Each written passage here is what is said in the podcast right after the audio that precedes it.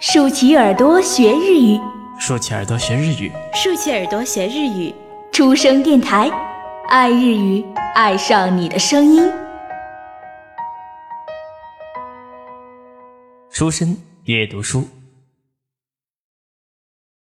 2009年、ヨーロッパ8カ国を巡る一人旅。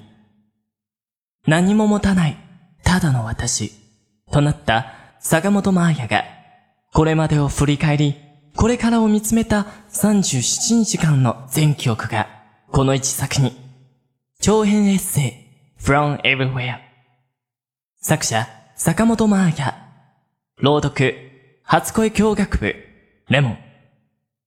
それでは、お楽しみください。いつかが実現することはほとんどない。たとえそれが近い距離の場所であっても、いつかやろう、いつか言おう、いつかまた会おうと、たくさん思ってることのうち、一体いくつのことを実行できるだろう。多くはいつかのまま、その日が来ることはない。大人になった私は、そのことを知っている。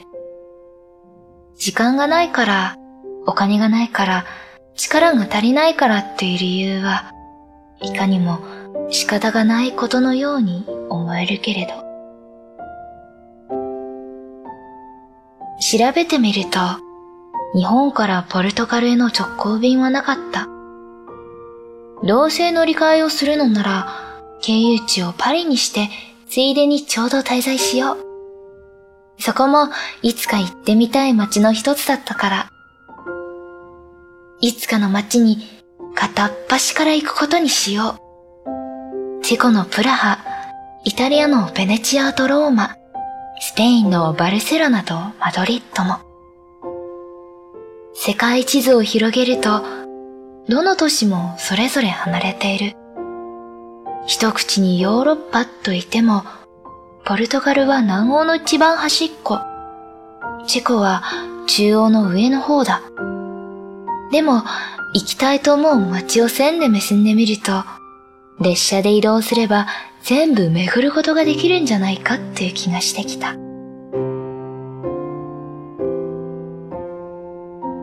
ユーレルグローバルパスは西ヨーロッパ20カ国の国鉄を無制限に乗り降りできるパスで、私が広報地に挙げた中では、チェコ以外すべての国で利用できることが分かった。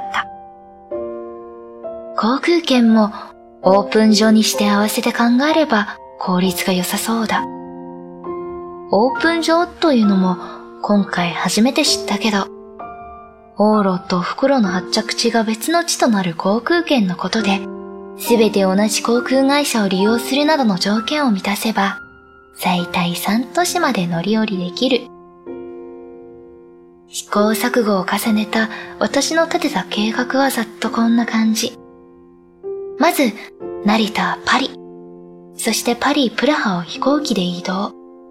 あとは、鉄道で適当に行きたいところを通りながら南下して。最後は、ユーラシア大陸最西端のポルトガル、リズボンへ。帰りは、リズボン、パリを飛行機で戻り、パリ、成田で帰国。文字で書くだけなら、随分簡単そうだ。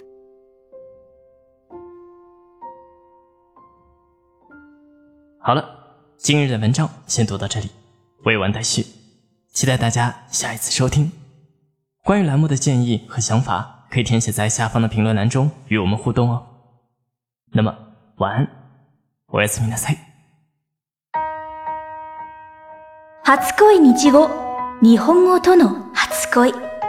您正在收听的是出生电台，您可以在荔枝、喜马拉雅、网易云关注并联系我们， 期待收到您宝贵的建议。同时，欢迎关注“出生日语”微信公众号及新浪微博，了解日本资讯，学习日语知识，出生日语。成就你的日语梦。